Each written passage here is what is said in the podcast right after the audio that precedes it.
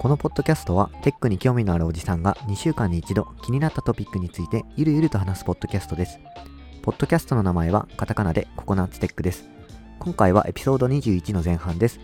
2日遅れでなおかつお昼のリリースとなってしまいました。そして初めてのほぼ無編集のリリースです。声がかぶったり言い間違いしている部分も多くあると思いますがご容赦ください。もし感想などがあれば、ハッシュタグ全角カタカナでココナッツテックでつぶやいていただけると大変嬉しいです。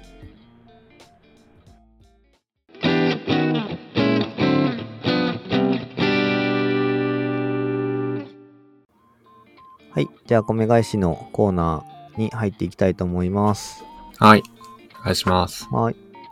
で、米返しっていうのは何かっていうと、ツイッターでシャープココナッツテックでつぶやいていただいたツイートを読み上げるというコーナーです。はい。はい。じゃあ、私から読み上げますね。はい。はい。えー12月8日に、えー高見千恵さんからコメントいただきました。ありがとうございます。ありがとうございます。はい、えー38聞いた。検索エンジン、Bing はなぜか技術情報が見つかりにくいですね。Google の方が答えにきつきやすい。個人的には使いたい気持ちもあるんですが、今は検索エンジンより司書的な適切な情報源にたどり着きやすくする何かが欲しい。なんて読むんだろう。キーン、えっ、と、KEEN みたいなサービスもいいかもしれない。というふうなコメントをいただきました。ありがとうございます。ありがとうございます。キーンっていうサービスは知らなかったけど、ググってみると、なんかブーツ、ブーツが出てくるな。あ、そう、ブーツのメーカーでもう同じ名前のものがあるけど、Google のサービスの一個みたいですね。へえ関心のあるトピックを AI がクラウドから集めてくれる Google の機械学習版ピンタレストみたいな、うん。えーそんな感じなんですね。なんて読むんだろ見方はね、ちょっとわかんないけど。う。こういう時は Google、えっと YouTube でそれについて喋ってる人の話を聞くべき。うん。キーンですね。キーンか。えー全然使ったことないですね。うん。存在を知らなかったけど、なんとなく、これやりたいことは最近 CM でやってる、なんか検索窓の下にあるものを知ってますかみたいな。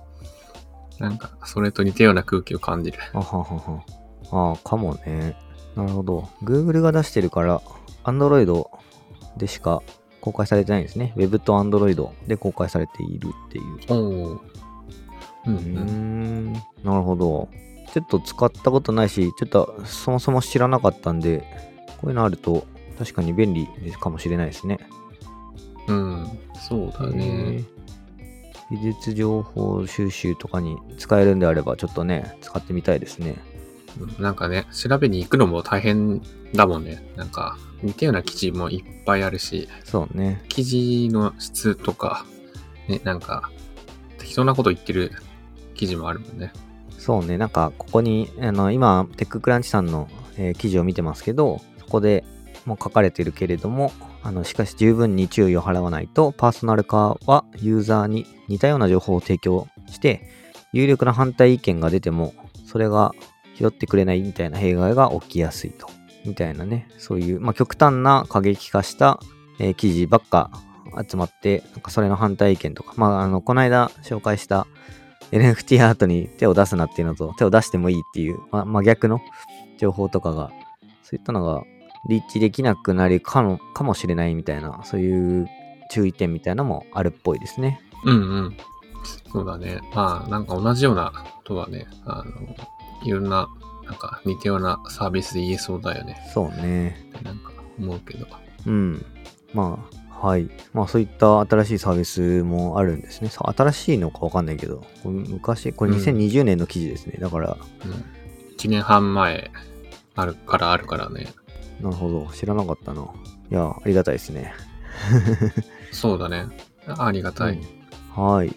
まあ、新しいサービスを教えてくださって、とてもいつもコメントくださるんで、とても感謝してます。はい。高道さん、ありがとうございました。ありがとうございます。はい。えっと、いただいているコメントは以上ですね。なので、えー以上で米返しのコーナーを終了したいと思います。じゃあ引き続き本編の方をお楽しみください。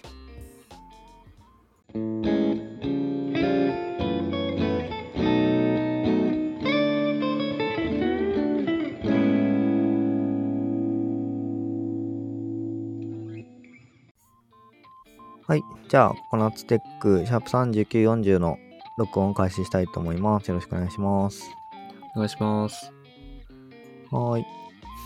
じゃあ、最初に、ちょっと雑談がてら、えっ、と、雑談ネタにあげてないけど、そういえば、うん、足の指はどうなりました、あー、なんか、12月に入って、もう一回行ったら、なんかほとんどもうくっついててお、なんか大丈夫そうっすねとか言って、まあギプスは外れて、なんかあとテーピングしといてくださいって言われたけど、まあなんかあんまりテーピングせず、なんか動かないし、いっかとか言って、なんかそのまま来ている。ああまあまあ、治ったんならよかったですね。まあ、うん、ほぼほぼ痛みもないし。うん、うん、うん。なるほどですね。いや、よかったよかった。うん、いやびっくりしたよ、本当に。気をつけようって 思いました。保険証の件とか大丈夫だった？保険証は、まあ、ちょっと、間に合わなかったから、で、なんかいろいろね、あの、書類を探してたら、証明書みたいなのがあって、あー、ちょっと一日見つかるのが遅かったっていう。うん、まあ、ちょっと残念感がある。いや、残念だね。うん。まあ、ちょっとね、まあまあ書類を見てなかった。自分が悪いね。どんまいだね。うん。うん。はい。まあ、なったならよかったです。じゃあ、はい。えっと、まあ雑談ネタで、これがまあ、ちょっと、えーう2つちょっと持ってきたんだけど、はい。1つが、えっと、ツイッターの、まあ、サトシさんという方のツイートですね。はい。あの、 Discord を Rust で作り直してみたっていう風に言っていて、あの、うん。画像が、なんかのカンファレンスなのかな？うん ?Amazon Web サービスの。AWS のこれ re:Invent かな？えっ、と、で、スライドの、えっ、と、写真が載ってるんですけど、えっ、と、まあ、スピードを比べてる写真なのかな？ average response time みたいなグラフが出てて、えー左側に Go、右側に Rust みたいな感じの、えーなんだ、グラフが出てるんですけど、なんか似たような感じのグラフになっていて、なんかあまり変わってないんじゃないかって言ったら、あの単位が全然違くて、左側の Go は、あの、ミリセック。で、うん。ラスト、右側のラストは、これはナノセッ、ク？マイクロじゃない。マイクロか。マイクロセックみたいな感じで、もう全然単位が違うっていう。すごいなと思って。うん。 Rust で Discord は書き換えられたんだっていうのもちょっと知らなかったんだけど、なんか、やっぱ、やっぱすげえなって思いました。うん。うん。なんか早い、早いんだって、なんか、単純に、グラフ見てね思っちゃうけど。うん。なんか5って、じゃあ遅いのって言うと、遅いことはないと思うんだけどね。もっとそうもっとそうそう。全然 Go も遅くないはずなのにな。ラストはさらにそれよりも低レイヤーのものっていうことなのかなっていうふうにうん思っ。て、まあそれとちょっと関連してなのか、もう一つの持ってきたやつの,、うんあの雑談ネタなんだけど、はい。あのこれは10 2021年11月26日の、えっと、レッドサンさんのブログですね。はい。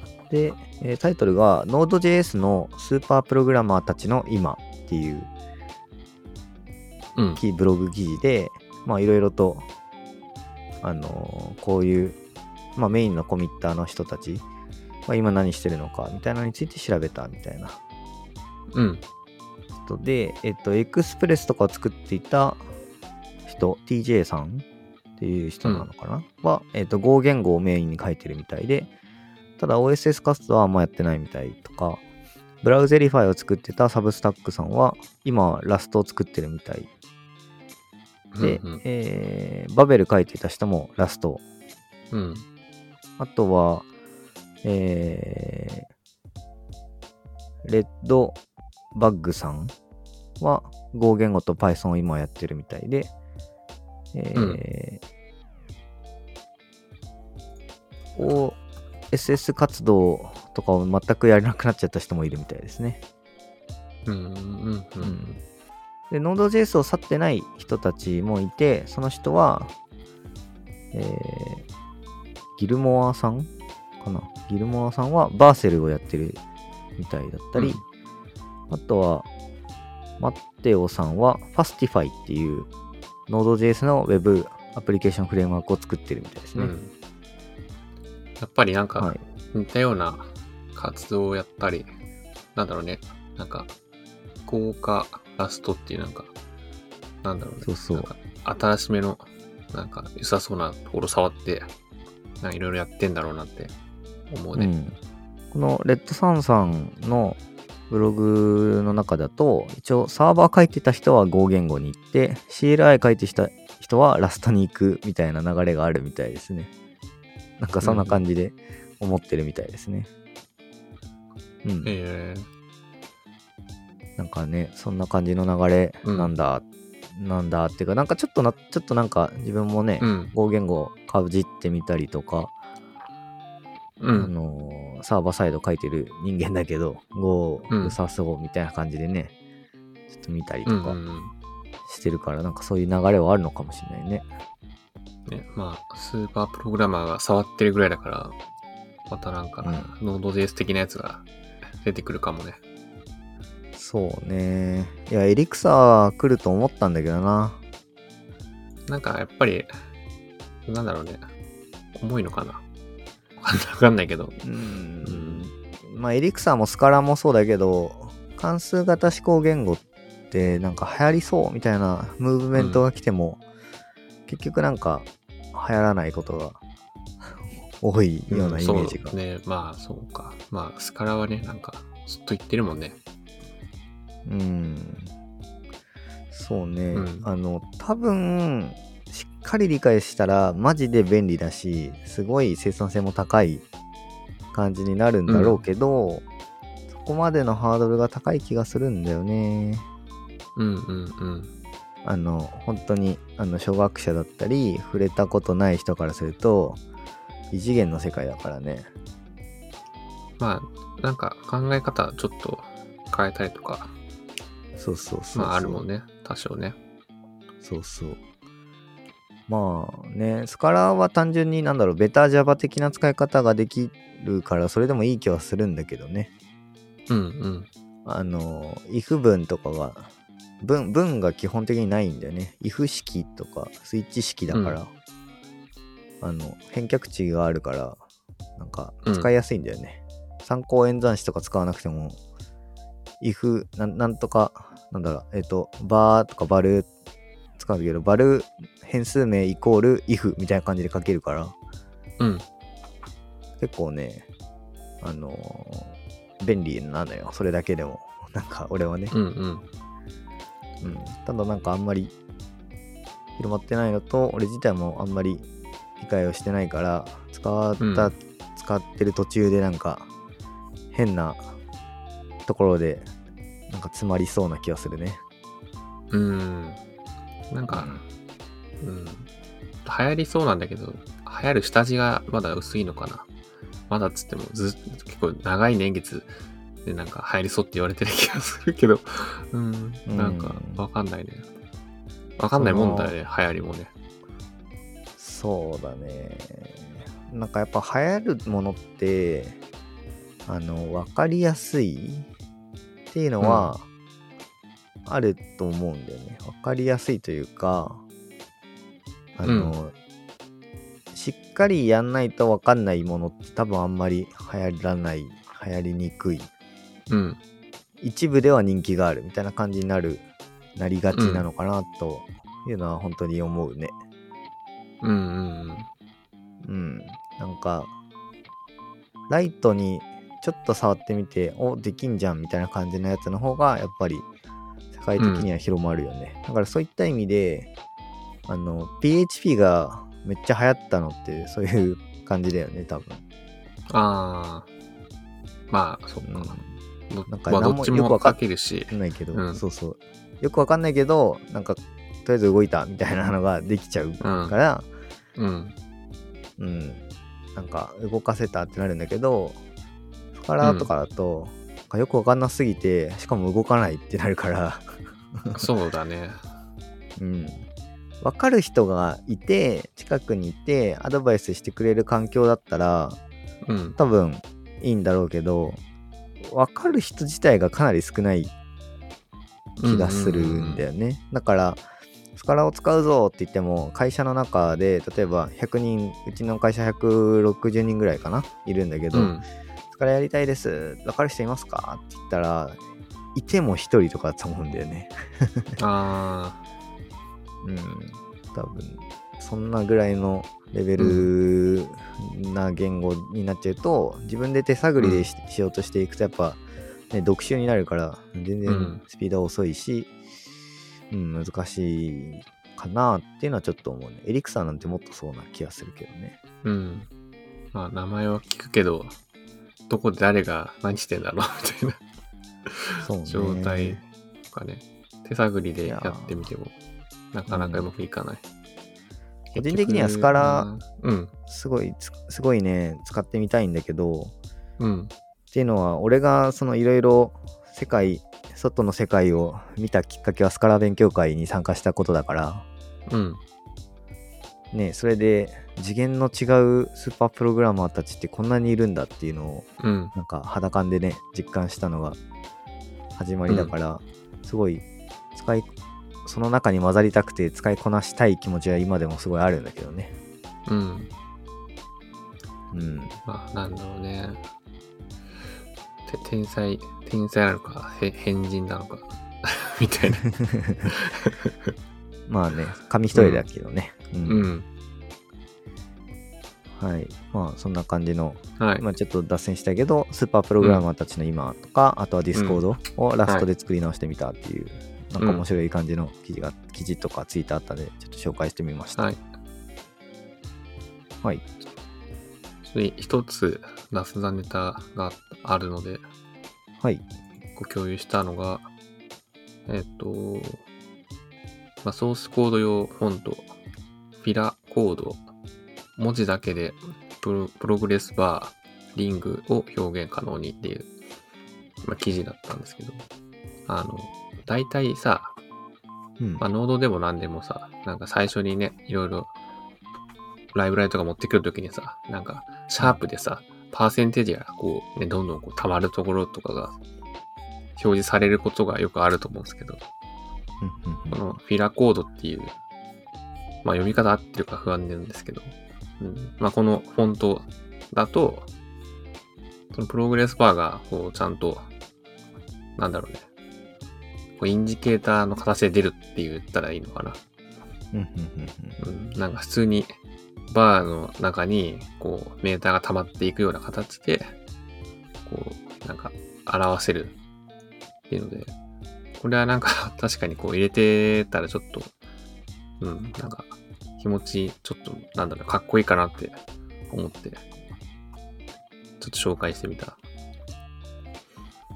まあフォント話は結構いろいろ多分あると思うけど、その好みがね。うん。まあ、あの、いいと思うけど、これって、要はクライアント側に入ってないと、うんこうならないよね、多分。これだから別に自分の多分コード書くときに、まあ自分がこれがいいっていう、そういうことなだけだと思うよ。うーん。うん。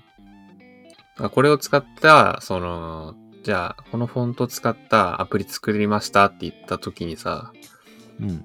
まあ入ってない場合は、まあなんかいろいろね、ウェブフォントみたいなのとか多分あるから、その使ってもいいとは思うけど、まあここのね、フォントがあるかは別として、まあなんだろうね、そういうところをまあちゃんとケアしないといけないけど、まあなんだろうねあ、プログラマー向けに開発してますっていう、あの、立て付けのフォントだから、自分がまあコード書くときに、まあこういうね、見た目で、こうなんかかっこよく、カタカタやりたいみたいな人はなんか、これいいんじゃないかなって、思います。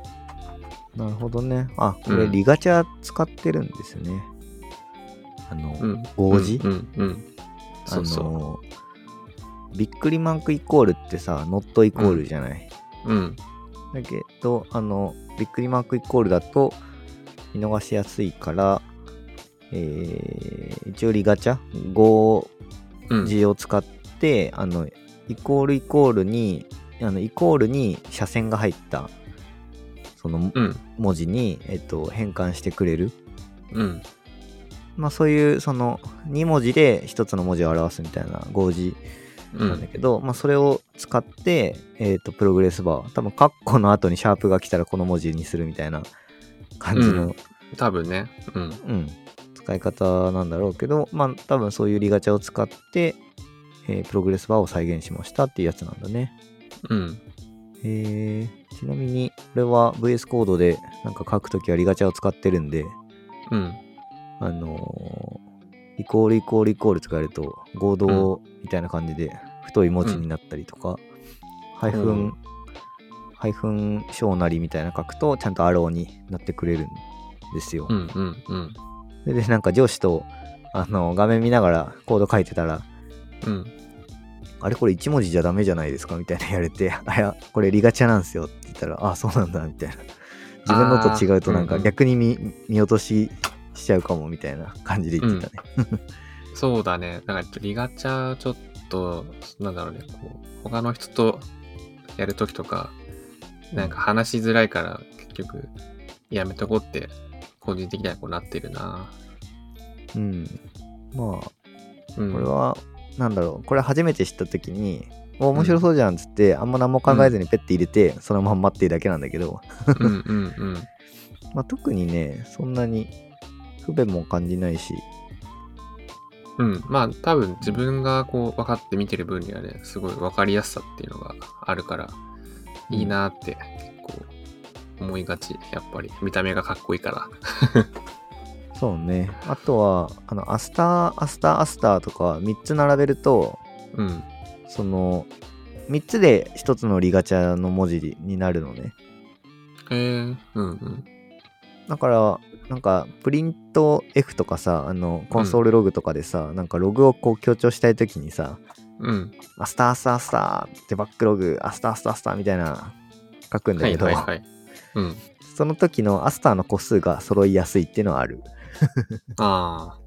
うんうん。そうあのパッと見で、あ、これ3つ、これ3つっていう風になるから、うん。うんあのなんかそれだけで単純になんか、ちょっと数えなくていいっていうのは、うん。なんか別にね、ただのコンソールログで消すものだし、必要ないんだけど、なんかそこら辺気になっちゃう人は、あの、うん。いいかも、いいかもしれない。ねなんか、やっぱこういうの駆使して、なんか快適に、うん、なんかいろいろね、カタカタやりたいっていう、そうねまあ、。そういうことだよね。うん。はい。うん。そう、ちょっとね、フォント話はなんか多分、いろんな宗教があるから、けどまた、そうね。これ脱線すると思うけど。うんうんちょっとアンタッチャブルな部分あるよね。まあ、俺は、ねあの、フォントに関しては、無宗教まではいかないけど、そんなに強く信じてるものはないので。うん。うん。はい。まあ、はいありがと。うございます。紹介です。はい。じゃあ、そろそろ情報共有セクション本題に入っていきますかね。はいはい。はい。じゃあ、えっ、と、まず、じゃあ、ジェイク・リジーからですね。えっ、と、はい今回はちょっと少なめ、2つで、えっ、と、一応、それに付随して、プラス1記事っていう感じですね。はい。はい。じゃあ、えー最初の記事ですね。えっ、と、最初の記事は、えー、e アイレムさんのリッスンっていうホームページなのかな。はい。そこにある2021年11月29日の記事ですね。えーうんタイトルが最高の一日を描いたら仕事や将来のなんとなく不安から抜け出せたっていう記事ですね。はい。はい。全然テック系とか全く関係なくって、えーどっちかっていうと、日々のマインド的な働き方だったりとか、まあそういった部うんうん分に関する、えー記事ですね。なので、全然テック系の記事とかないもの、なんか、妊娠2ヶ月で報告するのは早すぎみたいな記事が人気になってたりとか、そういう関連の。サイトですね。はい。うん。で、えーまあ、この記事をちらっと見たのは、えっ、と、まあ、ハテブのホットエントに確か入ってたから見たんだけど、はい。うん。なんか、あの、この人は、なんだろうな、なんか、えー、と、結構小さい時から、なんか、うんと、自分ってなんて冷めてる人間なんだろうみたいな感じのことを思っていたらしくて、うん。なんか、うんと、なんでこれをやらなきゃいけないんですかみたいなのを、幼稚園時代からすごい感じてたみたいで、なんかみんなうん歌ったり踊ったりとかし,、してるのを、なんでこれやんなきゃいけないんだみたいな。で、なんかだから先生とかは困った問題児とか、まあ、反抗しばっかりする子みたいな感じで思ってるただろうなっていうふうにこの人はうんうん。振り返ってはいるんだけど、で、えっと、まあ、一つ一つ丁寧に理由を知りたい、知ってから進んでいきたいタイプの人だったらしいんだけど、なんかうん。集団生活っていうシステムが、なんか根本的に肌に合わなかった人だったみたいなのね。で、えっ、と、年を重ねるにつれて、この人は大人になって感じたのは、さらに多くの人が所属する会社とか社会みたいなところに、えっ、と、集団生活をしていかなきゃいけないっていうことをうんうんうん。実感したんだそうですよ。で、それに気づいた時はなんか絶望したみたいなんですけど、う。うんんそうそう。で、大学卒業、大学まで一応行って卒業して、なんか特別な何者かになって、社会ではなく個としていける力を持つっていうことを目標に、高校生の時にね、えーいろいろと、えーあ、だから大学は行ってないのかな？わかんない。えっ、と、高校生の時に、えっ、と、何になりたいかっていうことを考えた時に、特別な何者かになって、社会じゃなくて個として生きていける能力を持つことを目指していったんだそうです。ただ、うんうん。なんか、えーその集団生活のシステムから外れることができれば、なんか生きづらさとか不安みたいなのが感じなくなるんじゃないかって思って、なんかハサミ一本あれば世界の好きなとこで生きていけると思って美容師を選んだみたいなんですけど、うん。なんか20代の後半、前半からなんかちょっと自分が心から好きと感じる職で特別な何者かになれることを求めて転職を繰り返して、まあ、ウェブデザイナーとかライターとかいろいろやって、で念願最終的に念願だった組織に所属せずに、えーうん一人で生きていく状態になったのがうん20代半ばで、えー肩書きがライター兼デザイナー兼フォトグラファーみたいな感じのフリーランスになったみたいなんですよ。うんうん。なんかここまで来れば、その念願だった何者かになれる、えーうんはずで、一番のネックだった組織みたいなとこから解放されて、大丈夫なはずだっていう風になったはずだと思ったんだけど、1年経ってもなんか不安や焦りが結う局ん。なくて、あのあえっと、いつも追いかけられていて、その不安とか焦りとかに。うん。うん。で、えーなんかね、目標としてた何者かになるっていう状態になったのに、まあ自分のうん人生に自信が持てない状態と。なんでだろうっていうふうに思ってたら、えっ、と、なんだっけな。なんかワークショップに出会ったんだって。で、うんうんそのワークショップっていうのが、朝起きてから夜寝るまでの理想の一日を考えてみようっていう名前のワークショップだったらしくて、うん。あの、内容としてはノートを開いて自分が思う理理想の一日は朝から晩まで書いてみるっていうことをシンプルなことをやったんだって。うん。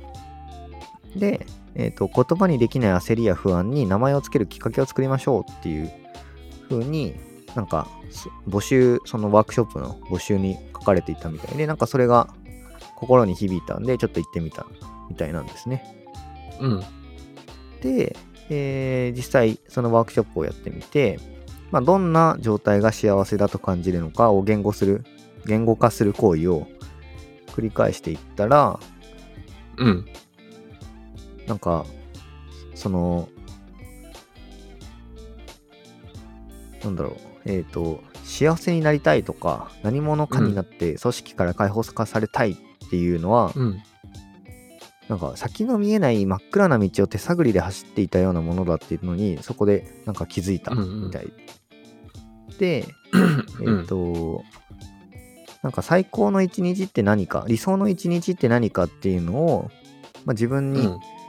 えー問いかけてやってみて例えばみたいな感じでその人が書いたみたいでその人がこのブログの筆者かな？が、うんえー書いた理想の一日は朝7時にお祈りの声と一緒に目を覚まして 家はネパールの湖のそばで 1K の賃貸に住んでいて窓際にはいつも、えー切り花が飾ってあって世界中で自由に写真を撮ってエッセイやコラムを書く仕事をしていて自分のプロダクトを持っていてお茶や文房具に関するものだと、えーうんあものでで、えーと一緒に五感をを聞いてくれるパートナーがいてうん。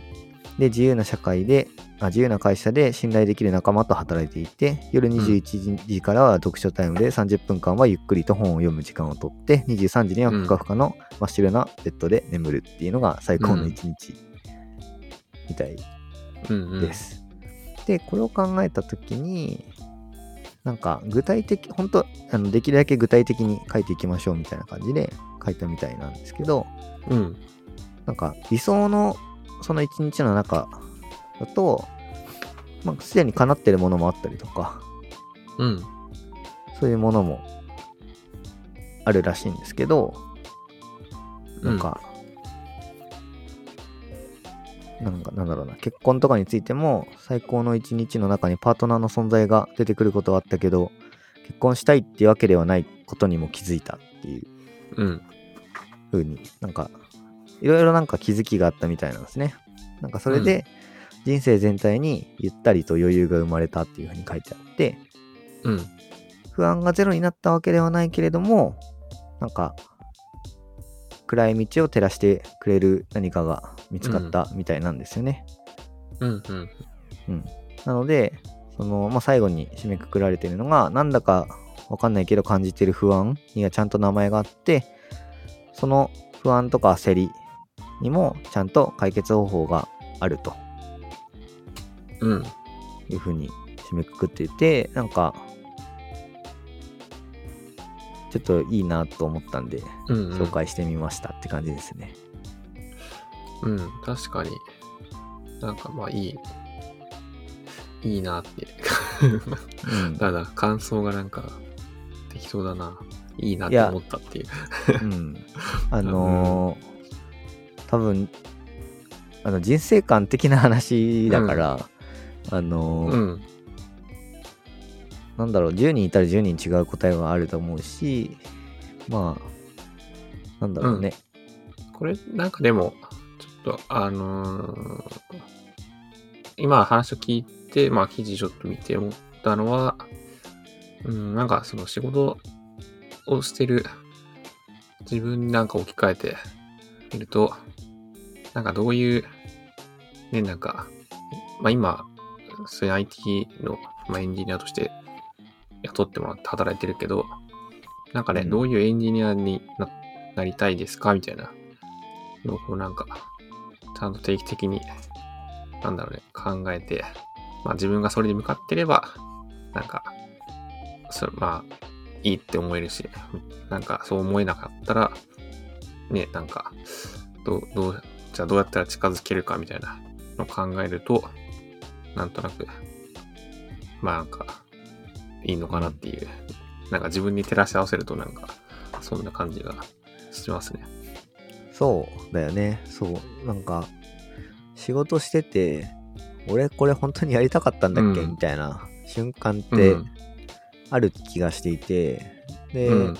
まあ転職したきっかけとかは微妙に違うんだけど、でも似たようなものはあって、うん。うん、なんかもっと先端技術に触れていきたいなっていう思いとかもあって、うん。なんか、まあ今の会社にね、転職をしたんだけど、うん。まあそこで再び、なんだろう、本当に今やりたいことやれてんだっけ？みたいなところをちょっと今一度自分に問いかけてみて、まあそれこそね、うん。その問いかけの方法の一つとして、理想の一日っていうのは何かっていうのをうん書き出してみるっていうのはありかもね。うん。うん。まあなんか、い仕事してる理想の一日って何とか、なんかそうね理想の自分って何とかね。うん。はい。なんか、ちょっと、なかなか答えはないし、発散する内容だろうし、う。うんん。まあ、ちょっとコメントしづらいような記事を 出してしまいましたが、いや、うんいいんじゃない？うん。はい。ちょっとなんか、いつもとテイストを変えて、でも、うん。あの、この記事、まあ、そんなにボリュームもないというか、自分が今読み上げたので、えー8割ぐらい読み上げちゃっているような内容なので、うん。うん。まあ、あの、ライトな感じで読めると思うので、なんかもし興味あれば読んでいただければとは思いますね。うん。うん。うん。自分の最高の理想の一日ってなんだろうっていうのをうん。考えると、そうね。俺は朝一で行動を書きたい気持ちはうん。あるなとは思ったね。うんうん。朝、でも弱いから起きれないんだよね。まあ、まあでもね、そこはいろんなことをなんか、こううまくやれば、ねきっとなんとかなる。いや、そうそう、たまにね、うん起きれる日もあるのよ。なんか起きれる日は、なんかね、そんなに振り返ったりしてなかったけど、なんで起きれたかをちゃんと考えて、そうなるようにルーティンを組むっていううん。のはありかもしれないね。